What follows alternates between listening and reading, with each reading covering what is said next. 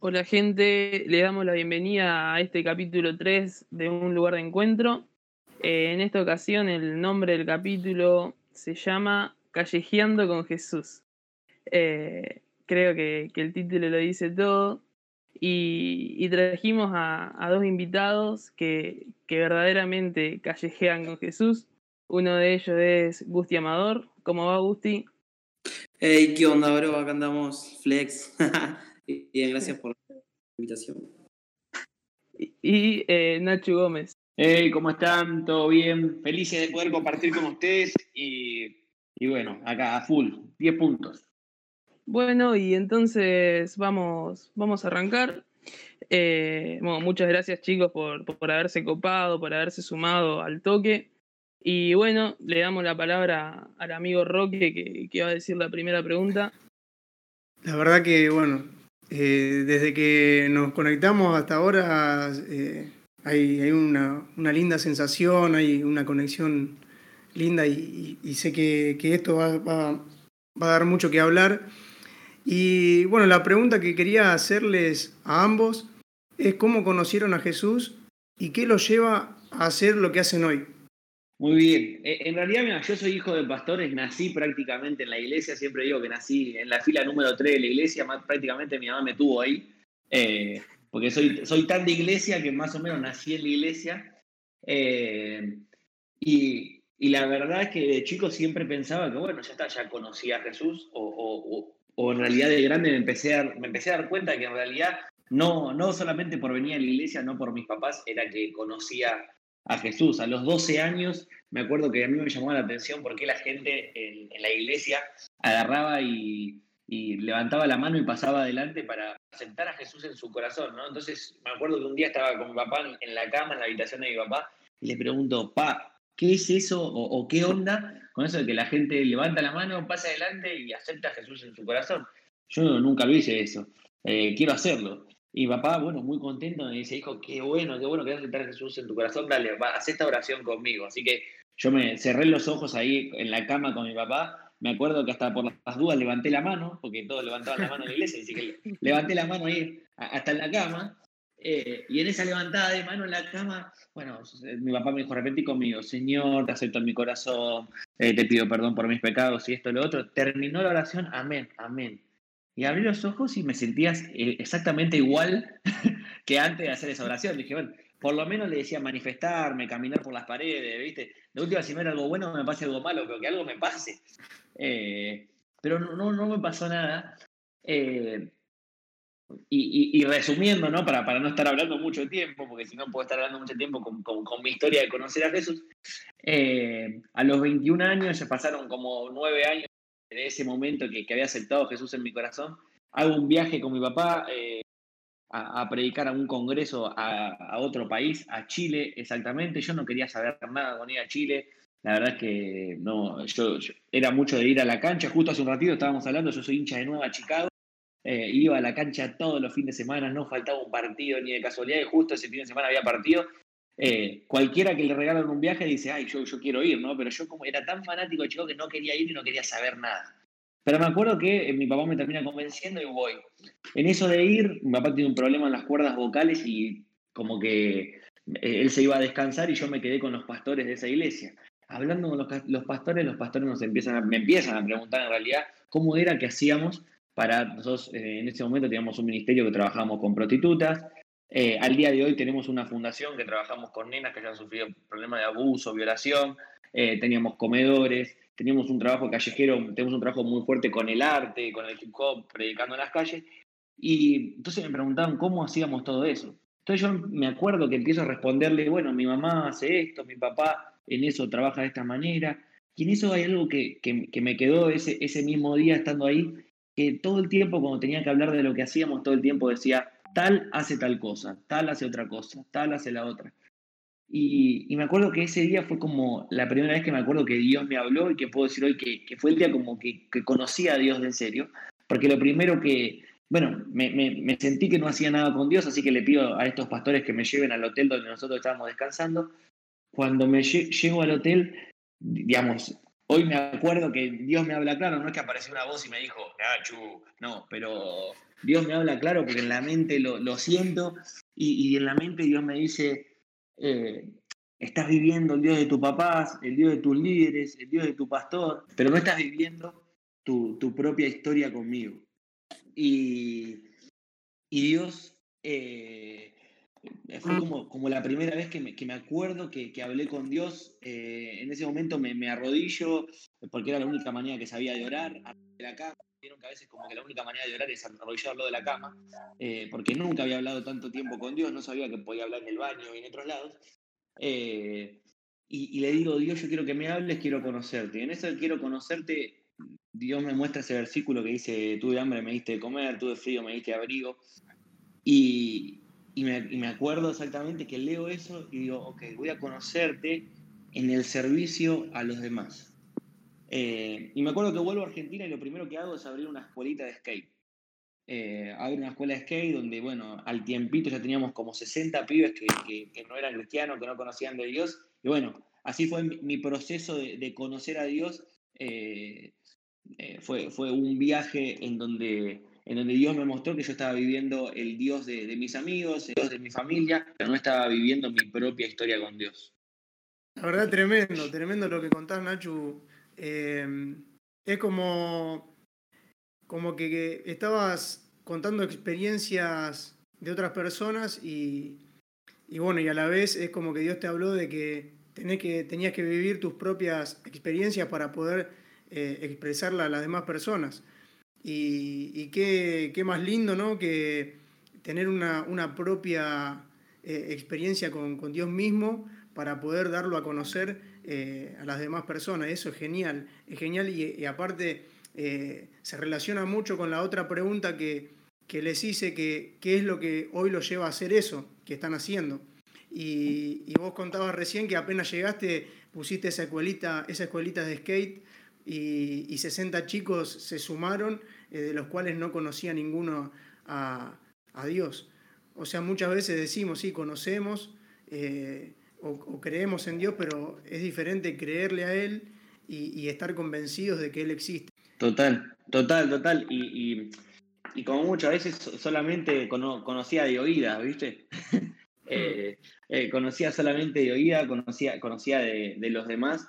Digamos, hoy creo que algo de lo que me lleva a hacer lo que yo hago hoy eh, es eso de poder ver a Jesús en los demás, ¿viste? A mí lo que me habló con ese versículo de, digamos, lo que haces por uno de mis pequeños lo haces por mí, es el poder ver a Jesús en los demás. Tal vez eh, no es la única manera en la cual pasar tiempo con Dios, pero, pero es una de las maneras importantes. Mira, hay otro versículo, perdón, que me extiendo un poquitito, pero ahí en Juan capítulo 15 que habla de que, eh, de que Él es nuestro, nuestro amigo, ¿no? Y yo siempre pienso, ¿cómo haces eh, para hacerte amigo de, de, una persona, ¿no? Si yo quiero ser amigo de cualquiera de ustedes, probablemente lo que voy a tener que hacer es frecuentar aquellos lugares que a ustedes les gusta frecuentar, hacer las cosas que a ustedes les gusta hacer, y de esa manera voy a estar más cerca de ustedes.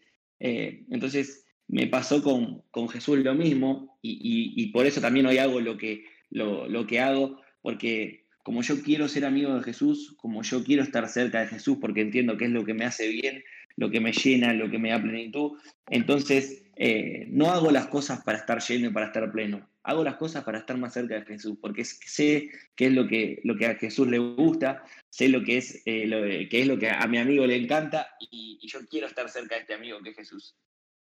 Uf, uf. Tal cual, tal cual. Qué, qué, qué tremendo lo, lo, que, lo que contás, Nacho.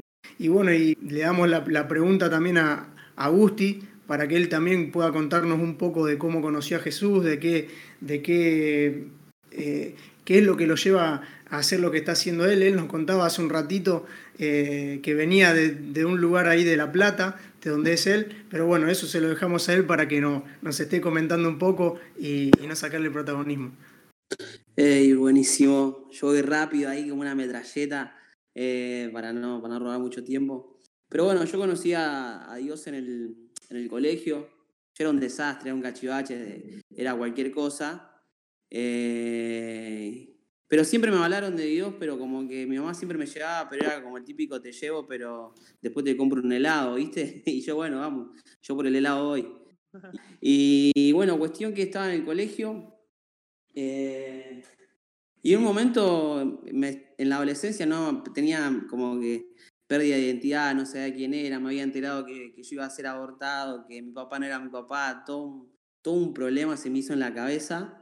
Eh, y en un momento así estaba, estaba medio, medio drogado, porque bueno, fumaba marihuana, ¿viste? O sea, le entraba a no más poder. Y estaba en un momento en el colegio ahí, y, una voz re rara, no digo que sea Dios, yo a veces digo, no sé si fuiste vos, Dios, no, sé, pero bueno, cuestión que estabas ahí, como dice, apareció a, mi corazón, como que sentí que Dios me habló del corazón y que me decía, yo te amo y yo creo en vos. Siempre me habían, siempre me habían orado, me habían empujado, como que yo vengo a una iglesia pentecostal donde, pumba, te caía fuego, esto, aquello, acá para allá, pero nunca pude tener un encuentro real, ¿viste? Porque una cosa son a veces manifestaciones externas, otra cosa es un cambio interno. Eh, y posta que es, en el colegio puedo decir que encontré a Dios. Y no es que yo fui a Él, sino que Él vino a mí. Eso es lo loco que yo a veces digo, wow, loco, nos, nos amás tanto que vos venís a nosotros eh, de una manera súper rara. Capaz vos podés estar en cualquiera, pero Dios viene a vos a través de cualquier cosa. Y yo pude, pude conocer a Dios a partir de ese momento. Igual no te voy a decir que fue como un cambio drástico que al otro día, listo, oraba 24/7, ayuno, oración, vigilia, porque no es así. Pero sí que pude tener un encuentro progresivo a partir de ese momento todos los días diciendo, loco, quiero conocerte. Y después eso, bueno, me, ayudó, me impulsó también a, poder a, amar a la gente, pero el primero amarlo a Dios, ¿viste? Porque muchos dicen, hay que amar a las personas, pero te cuesta a veces amar a las personas. Porque si primero no amamos a Dios, ¿cómo vamos a amar a las personas? Y era muy loco y yo dije, loco, si vos me cambiaste la vida, puedes hacerlo con cualquiera. Y a partir de ese momento empezamos a entrar a lugares de emergencias, eh, a ir por todo, ya sean asentamientos, ya sean tomas, ya sea en pleno un centro, ya sea en un McDonald's, íbamos, íbamos, ya sea en medio de un banco. Cuando recién arrancaba de toda esta locura de lo que es calle, yo no sabía nada de lo que era banco ni nada. Yo no sabía que en el banco no se podía levantar la voz ni nada. Llegamos en un banco y, en, medio de un banco era como, eh, ¿sabes qué? Jesús te ama y a partir de ese momento arrancó la pasión. Eh, arrancó la pasión y a partir de ese momento como que, como que Jesús fue encendiendo la llama dentro de mí y eso me desafió y me animó a poder compartir de lo que hoy en día estoy viviendo.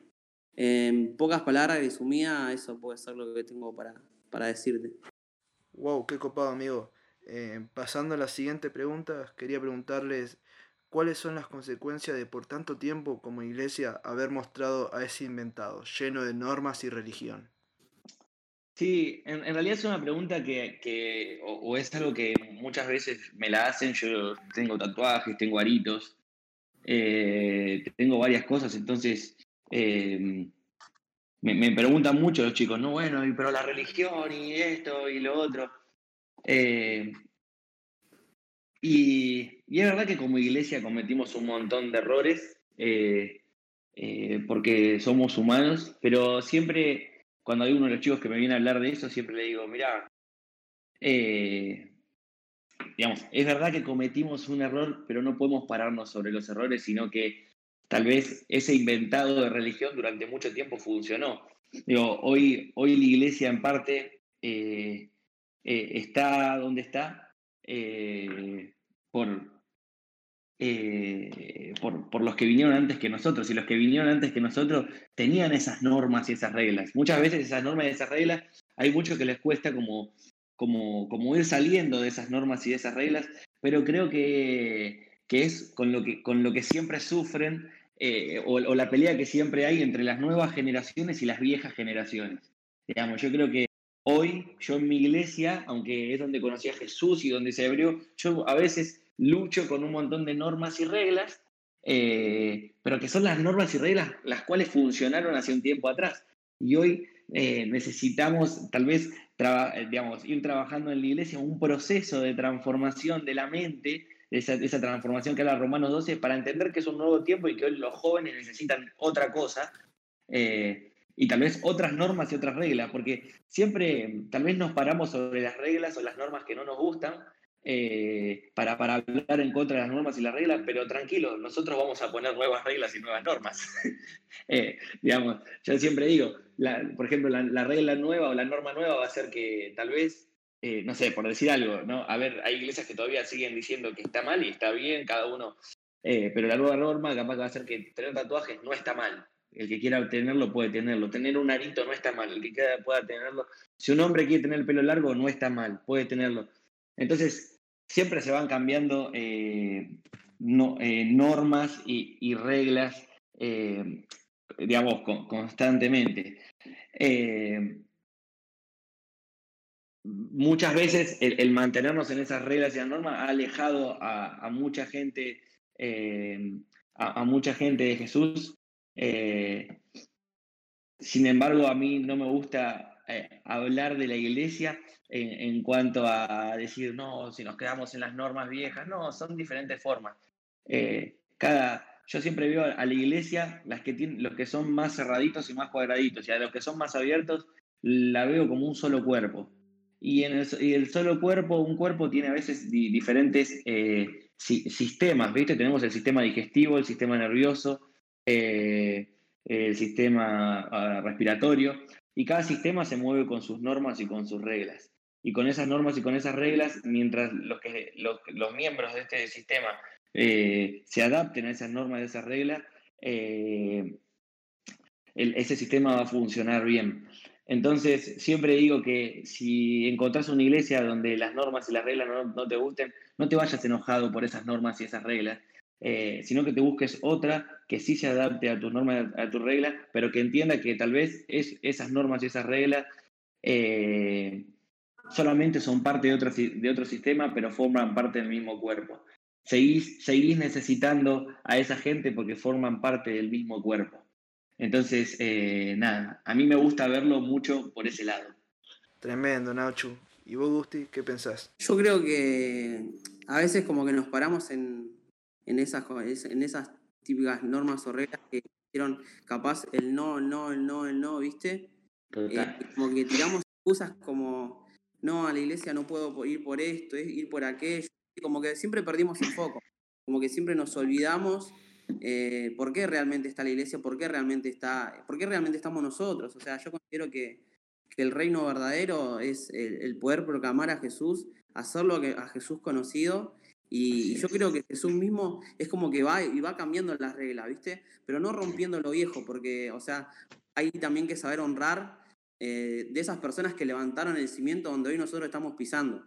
Hoy, no, hoy en día no tenemos una plataforma, tenemos un piso que personas han dado su vida, se han endeudado, han vendido autos eh, y un montón de cosas así, que es la crema del ministerio, es la crema de, del jugársela por Jesús, porque literal hay, hay pastores que capaz, Dios le dijo, andate para allá, se fueron para allá, vendieron su casa, vendieron esto, aquello, y hay mucha siembra, y yo creo que hoy en día nosotros estamos parados sobre esa siembra, y creo que a partir de ese punto es donde nosotros vamos a ir para adelante y ir, y como dijo Nacho, creo que que las nuevas normas, las nuevas reglas las, vamos poniendo a medida que vamos caminando y, se van abriendo nuevos, lugares, nuevas maneras, porque las maneras van cambiando, ¿viste? Pero el Jesús sigue siendo el mismo. El Jesús que predico mi pastor es el mismo Jesús que predico yo en los barrios. En momento venimos de un barrio y no, estamos adelante y estamos jugando fútbol con ellos.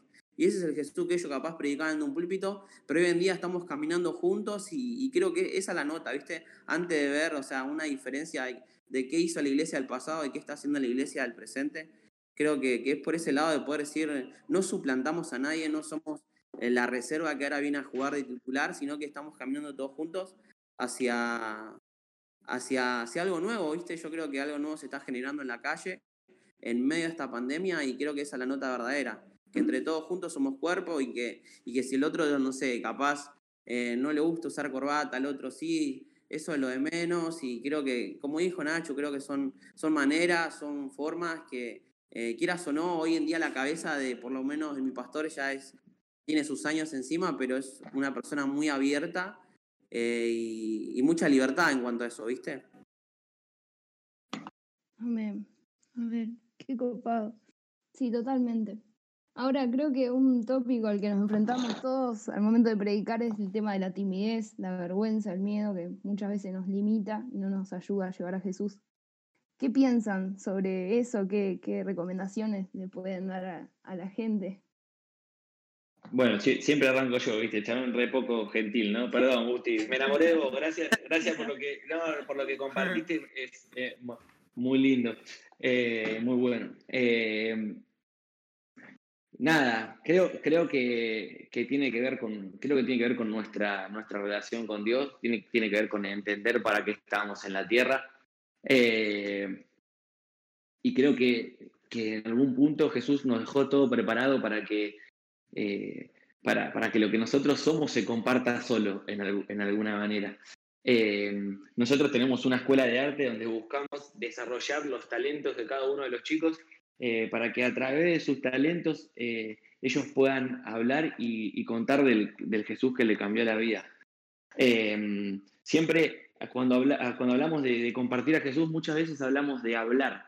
Eh, y a veces no nos damos cuenta que en realidad tenemos tantas herramientas que al día de hoy la manera de comunicarse es mucha, mucho más grande que solamente hablar. Tal vez en la época de, de Jesús estaban de moda los teatros y todo eso, entonces lo que hacía Jesús era se subía arriba de una piedra y, como un teatro tal vez contaba historias eh, y, y, le hacía de forma que, que la gente la pueda entender, ¿viste? A veces confundimos eso del que el que tenga oídos que oiga. No, no, Jesús en realidad no es que la hacía para que la entiendan unos pocos, la hacía para que lo puedan entender todos. Eh, y, y, la verdad creo, creo que esa timidez, eh, bueno, por un lado, eh, si nos llenamos de Jesús, creo que, que nuestra vida va a hablar sola. Eh, yo, soy de aquellos que creen que dice que el que dice la Biblia que el que, que cree dice que Jesús viene a habitar en nuestros corazones. Entonces, creo que si en nosotros habita Jesús, eh, por donde caminemos, la presencia de Jesús se tiene que sentir. Digamos, hay otro versículo que habla de que dice que somos embajadores, ¿no? Y cuando hay una embajada de un país en un determinado lugar, eh, esa embajada te hace sentir que, que, está, digamos, que estás en otro país. No sé, acá en Argentina tenemos la embajada de Estados Unidos y cuando vos entras a la embajada, ese territorio, ese cuadradito de esa casa donde está la embajada, es territorio de ese país. Bueno, nuestra tarea como cristianos, como embajadores, es ser embajadores del reino, digamos, y que cada lugar en donde pisemos, eh, la gente pueda sentir eh, que, que, que, está en otro país, que está en otro reino, que, que la paz nos rodee, que el olor de Jesús, el olor fragante de Jesús eh, está saliendo de nosotros. Entonces, en primer lugar, siempre doy varios consejos. Una, llenarnos de Jesús. Llenarnos de Jesús creo que es, es, es, muy importante. Para eso, a través de nuestros líderes y nuestros pastores nos pueden dar miles de consejos y miles de formas de, de poder estar llenos de, de, Jesús, de poder estar llenos del Espíritu Santo. Eh, y por otro lado, no simplemente es hablar. Podemos buscar la forma que nos sea más fácil para, para empezar a compartir a Jesús. Nosotros siempre ponemos un reto a la gente. Le decimos, cómprese un chupetín, pónganselo en el bolsillo y llévenselo en el bolsillo todos los días. Y todos los días a alguien regalen un chupetín. Regalen un chupetín y decirle que tenga un buen día, que es muy, muy importante para Dios y, dáselo. Y si no te animás a hablarle, agarrar el chupetín, le pegás una cartita, le escribís algo, se lo das y decís, mira, quiero regalarte esto. Listo, y no le digas nada. Hoy el 90% de la gente, en la época de Jesús, Jesús no podía escribir tanto porque no todos leían. Pero ahora todo el mundo lee. Entonces, hoy, a través de algo que puedes escribir, a través de algo que puedes dibujar, a través del baile, a través de la música, puedes compartir un mensaje, puedes hablar de Jesús. Entonces, encontrar la forma en la que vos te sientas más cómodo, eh, pero hacelo, porque en realidad para eso estás, estás para hacerlo. Así que eso. Qué bueno no estructurarse a, una forma. Qué genial, qué genial. Y Gusti, ¿qué, qué tenés para opinar, agregar? Eh, yo siempre digo algo que siempre te dicen, ¿viste? ¿Cuál es la táctica, cuál es el método para vencer, para vencer la vergüenza, la timidez? O sea, no hay táctica y tampoco método. O sea, yo creo que se convive con eso. Yo literal, a veces, no sé, estoy en un tren y capaz tengo que levantar la voz para llamar la atención después hacemos, no sé, algo. Y cuando tengo que levantar la voz es como que me transpira las manos, ¿viste? No sé si porque soy gordito, pero me transpira las manos, que me empieza a sudar la... Ah, no sé, o sea, pero literal, o sea, siempre cada vez que salimos o cada vez que vamos a la casa de una persona X que no conocemos, esto, aquello, es como, bueno, era como en caro, paso uno de evangelismo, paso dos, o sea, no hay pasos, o sea, es como, como te salga y como venga, a veces como, hola, eh, ¿todo bien? Te traje pan, o sea, o sea, no sé, digo algo que, que a veces, no sé, a veces tenemos pan, nos donan pan acá a la iglesia, nos donan, no sé, eh, mercadería, vamos y hola, ¿todo bien? Ah, tengo esto. Y lo hacemos a la manera, capaz tenemos en, en, la gente o en el equipo viene capaz una chica que no le gusta hablar, pero sí le gusta ayudar, capaz sí le gusta, no sé, amasar, buenísimo. Esa es tu tarea, amasar como las mejores y con lo que vos tenés en mano vamos a trabajar. Eh, porque a veces pensamos como, queremos al típico como que, en el megáfono, que pa, que grite, que dé el mensaje, esto, aquello, y a veces se trata de trabajar con la manera que, que uno sabe y con la manera que uno puede. Yo creo que, que esa es la nota. Y la vergüenza yo creo que siempre va a estar porque es parte de nosotros. Yo creo que la carne es vergonzosa, es como que la, es tímida, es como que no quiere, pero Jesús no creo que nos está llamando a atrevernos también a decir, brother, o sea, hay que comerse la calle porque en la calle está la necesidad. Eh, o sea, hay pibes que están perdidos en la droga y tenemos que estar ahí, tenemos que vencer la vergüenza, tenemos que vencer el miedo. Un ejemplo rápido y un, algo que me pasó la semana pasada. Eh, había unos pies ahí, estaban meta de droga acá para allá, qué sé yo. Y vamos, vamos, vamos, que, eh, vamos que, son pollos, le digo a los pibes, ¿no?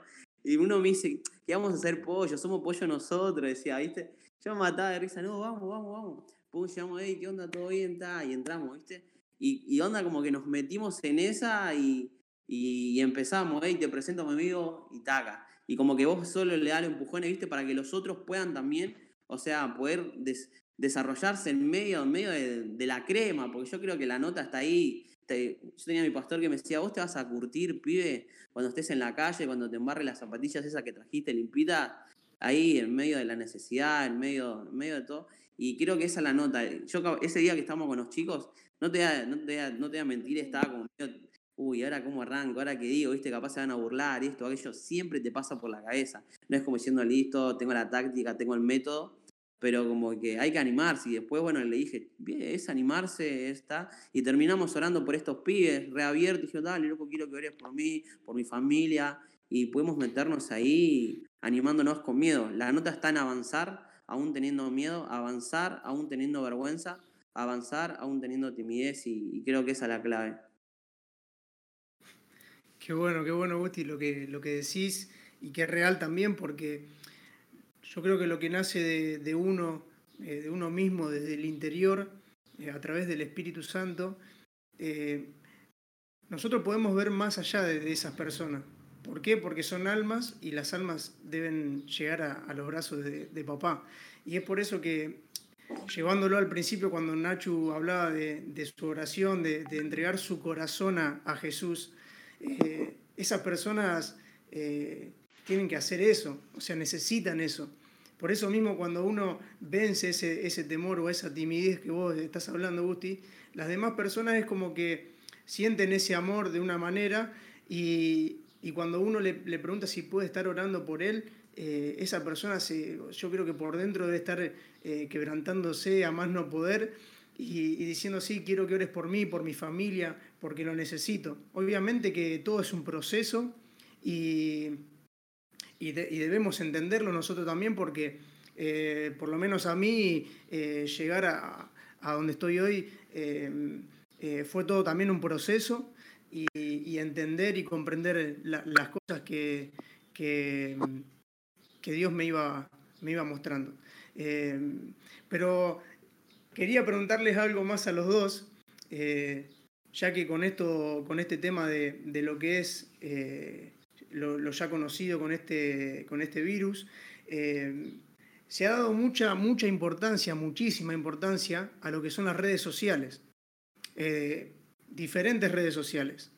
Eh, y bueno, y quería preguntarles, Nachu y, Gusti, ¿cuál es la importancia que cumplen hoy en día las redes sociales para poder predicar, para poder llevar el mensaje de, Jesús, para poder llevar eh, el amor de Jesús eh, a las demás personas a través de las redes sociales. ¿Qué, podrían eh, recomendarnos a nosotros, a la gente que los escucha? Bueno, creo, creo que, las redes sociales, digamos, hoy, hoy eran de lo más importante. Hoy creo que la gente ya está saliendo mucho más a la calle y es más, creo que ahora se viene un tiempo en donde tal vez hasta la gente esté un poquito menos en las redes sociales porque hasta ahora fue toda una vida o todo un año de, de casi un 100% de, de redes sociales. Sin embargo, siguen siendo eh, importante, tal vez sumar algo que de, no encerrarte en, un en un solo método, creo, eh, yo creo que muchas iglesias eh, toda esta cuarentena les hizo bien porque fue como que hubo un desarrollo de las iglesias en las redes sociales como bastante poderoso, bastante fuerte y, la verdad que estuvo muy lindo.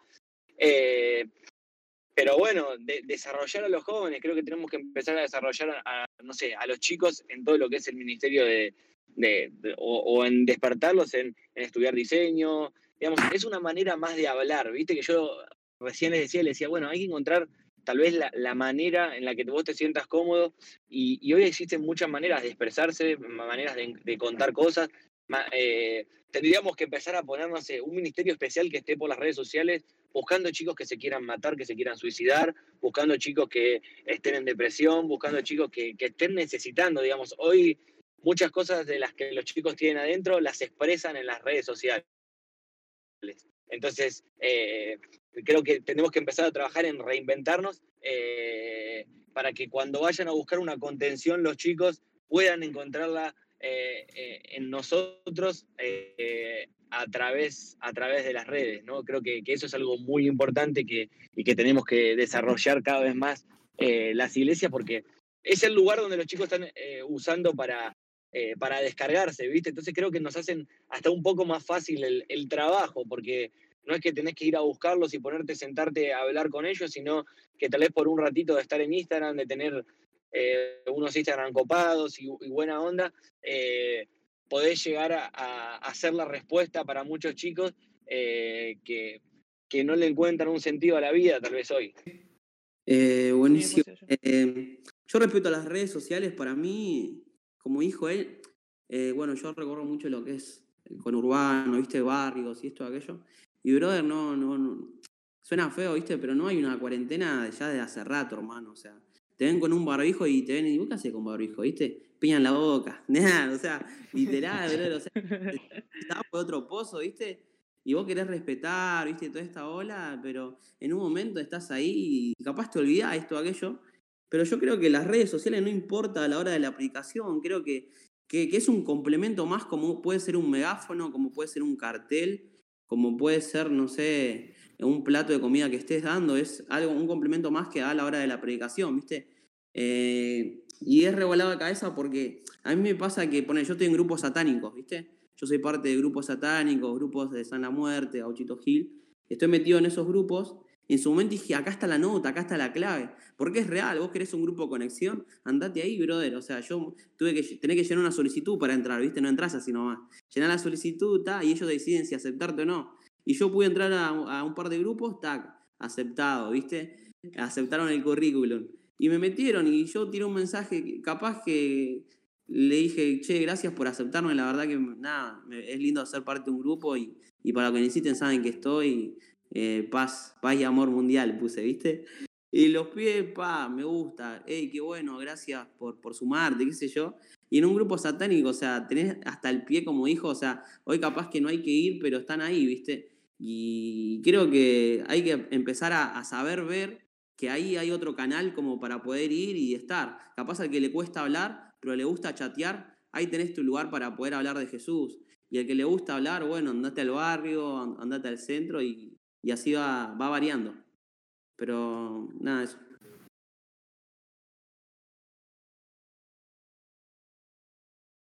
Qué genial, qué genial lo que compartís.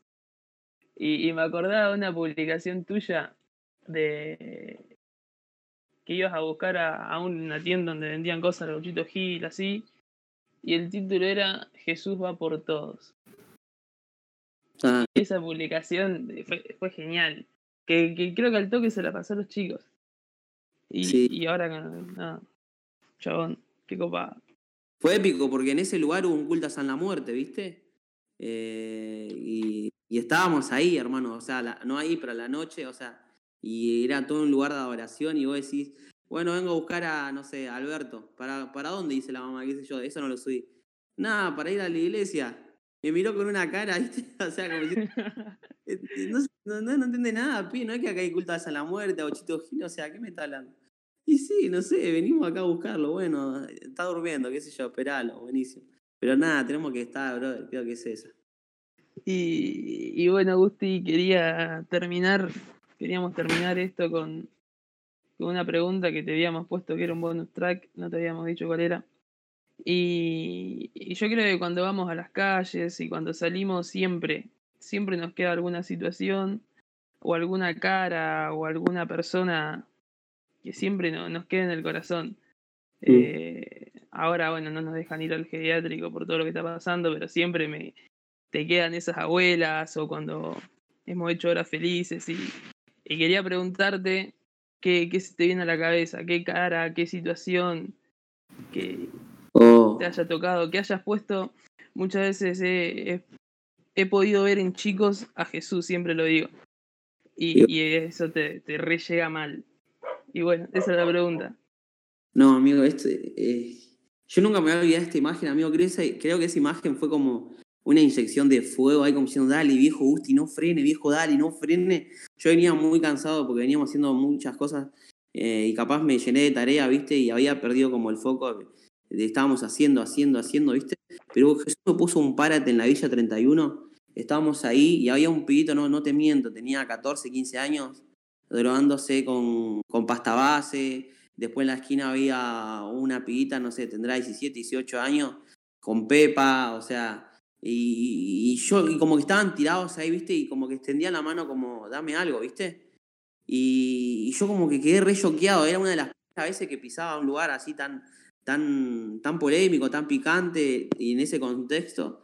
Y para mí fue como un quiebre, fue decir, no, viejo, o sea, hay, hay una realidad que nosotros, o sea, pasamos, qué sé yo, para ir a retiro como para ir a una provincia, pero al lado tenés, amigo, la misma necesidad que puedes tener en cualquier provincia, porque a veces pasa que oramos por, por ir a las naciones, pero todavía no recorrimos ni, ni mi provincia, o sea, y eso me voló la cabeza porque me dijo, Gusti, esta es la nota verdadera, o sea, ver, a, ver la necesidad, pero no porque esté matado por la droga, porque esté matado, no sé, por, por situación, sino ver la necesidad que hay un Jesús que necesita entrar y cambiar su vida, cambiar, cambiar su familia, pero sobre todo poder entrar y, y que esa persona puede ser llena.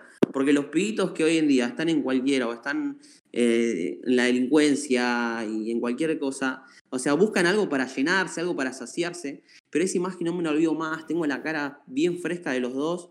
Eh, y fue un momento donde para mí fue un antes y un después en cuanto eh, a la mirada que yo tenía con los barrios, que tenía con los lugares así medio, medio polenta, porque es un contexto muy diferente, pero me cambió literal el chip y dijo, Usti, no, acá no es que, ah, hoy tengo ganas, hoy quiero, no, no es porque hoy quiero o porque mañana ya no tengo ganas. Vos tenés que amar porque Jesús vino a amar y nuestra tarea es amar como Él amó. Y vamos por uno y vamos a seguir yendo por otro y vamos a ir por otro hasta que Dios lo permita. Y, pero esa, esa imagen de verlo, esos pibitos, mm, eh, me voló la cabeza, me voló la cabeza. Y mientras más me iba metiendo a este lugar, eh, literal como que Jesús me iba hablando más. O sea, yo vi una pieza que era un 2x2 y no te miento, un 2x2 y, y había como 7, 8 personas comiendo como, eh, como monitos, ¿viste? O sea, todos apretaditos, así acá. Y yo digo, Jesús, o sea, eh, hay que cambiar el chip y entender que, pueden salir, o sea, que pueden salir adelante, que, que hay mucho más que, que, que todo este, eh, lo que le puede dar un, plan social o un mundo, sino como ese chip de decir, tengo a Jesús, porque Jesús también te, te inyecta a decir, yo me puedo superar, yo puedo ser alguien más en la vida, puedo ir por más, pero, pero esta imagen me voló, e imágenes así he visto que, pero esta fue la más fuerte que, que, que pude llegar a ver, ¿viste? Después me quisieron pegar, me quisieron hacer un par de cosas en otros lugares, pero no llegó a la imagen de ver estos niños, porque eran niños, o sea, eran adolescentes. Verlos así tirados fue como un shock, ¿viste? Y, y cada vez que digo, ¿cuándo fue la, última vez que lloraste por, por, la gente que no conoce a Jesús? Del Jesús que vos hoy conocés, del Jesús que hoy vos predicás en tus redes, ¿cuándo fue la última vez? Y, y nada, eso, eso me vuela la cabeza a, decir, loco, ¿cuándo fue la última vez que quebré rodillas por, por el que no conoce a Jesús? ¿Cuándo fue la última vez que regué el- lágrimas en, en un suelo que estaba lleno de huesos secos y, y realmente pude regar? Porque creo que nos falta eso, hermano. Creo que regar, creo que la relación con Dios, como para ir, ir por todo, ¿viste? Pero, perdón que me haya, me haya extendido un poco, pero No, Pero creo que- creo que es la nota. Muy bueno. Esas, son esas revelaciones que le dan base e impulso al ministerio al que Jesús nos llama, a la gran comisión, que vienen directas del Espíritu Santo. Qué hermoso. Tal cual, yo creo también, viste, que eh, la gran comisión, o sea, tampoco se termina en el predicar, viste.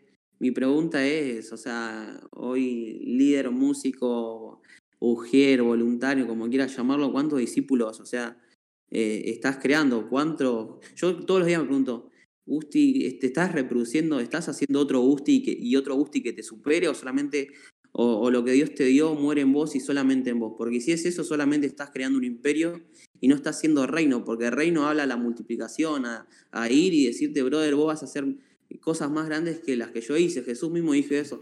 Y no dijo porque iba a hacer milagros más zarpados, dijo porque ibas a llegar donde él no pudo llegar. Y creo que, que esa es la nota verdadera de la gran comisión. Poder predicar, pero también hacer discípulos. Porque el hacer discípulos eh, involucra un compromiso, una segunda milla, a decir, loco, yo voy, si te falta pan, voy, no sé cómo hago, pero voy y te consigo pan, si te hace falta algo, voy y te lo consigo, como para que podamos tener esa hermandad de hermano y decir, yo muero por vos, brother, y, entender que vos también vas a morir por mí, porque eh, somos, somos hermanos. Y creo que la gran comisión, creo que, que es esa, entender que no se termina en. Porque quedamos, viste, nos quedamos en el pasado a decir, plantamos la semilla, Uh, Victoria, hoy se plantó la semilla, pero hay que volver a regar la semilla. Porque si no volvemos, fuimos personas que pasaron solamente para la foto y, no volvieron realmente al compromiso real que hay con la gente. Porque cualquiera saca una foto diciendo estamos en este barrio. Yo lo hago, pero yo vuelvo, o sea, no termina todo ahí. Todo lo que hoy yo muestro se sustenta por lo que no se ve. Y esa es la nota verdadera de cada persona que, que, que, quiere impulsar y que quiere motivar. Que, que, que todo lo que se ve se sostiene por lo que no se ve. Y eso jamás tenemos que perderle foco porque, porque creo que es la crema de todo esto. De poder decir vamos para adelante con todo.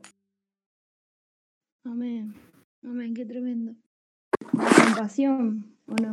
La compasión que... Y es entendernos, ¿no? Porque Jesús nos saca de lugares y nos restaura y después nos lleva de vuelta a esos lugares a rescatar a la gente que... a llevar a Jesús a la gente que todavía está ahí. Así que, ¿qué es lo que Jesús hizo por nosotros? Tipo, Él nos entiende en cada situación porque Él se hizo hombre. Así que mm, impresionante la, la gracia y la misericordia de Dios en cada uno. Tal cual, de una, coincido con eso. Gente, muchas gracias por la buena onda, gracias por, por el espacio, la, eh, de verdad lo súper disfruté. Por más que no entendía mucho Discord, un viejo pudo meterse, así que eh, gracias por la buena onda, en serio, la pasé muy bien y nada, denle con todo. Bueno, Gusti, muchísimas gracias. Genial todo, todo lo que nos compartiste, genial todo lo que nos compartió Nachu. Eh, muchas gracias por coparse, muchas gracias por sumarse y, y termino con, con algo que publicaba el otro día. Hoy la solución es Jesús y el mundo necesita a Jesús y, y nosotros, y Jesús vive en nosotros, nosotros somos Jesús. Somos el Jesús que alguien necesita, entonces tenemos que empezar a activar un poco más y, y dejar de, de estar tan cómodos. La, la comodidad nos tiene que empezar a, a incomodar un poquito. Y bueno, eh, un saludo a todos. Eh, gracias por haberse sumado un nuevo viernes. Los esperamos viernes que viene. Tenemos dos invitados geniales nuevamente. Pau Beteta, psicólogo español, eh, que va a tratar tema de pornografía junto a Gabriel Bustos. Así que bueno, viernes que viene los esperamos a la misma hora. Eh, un saludo grande a todos y muchísimas bendiciones.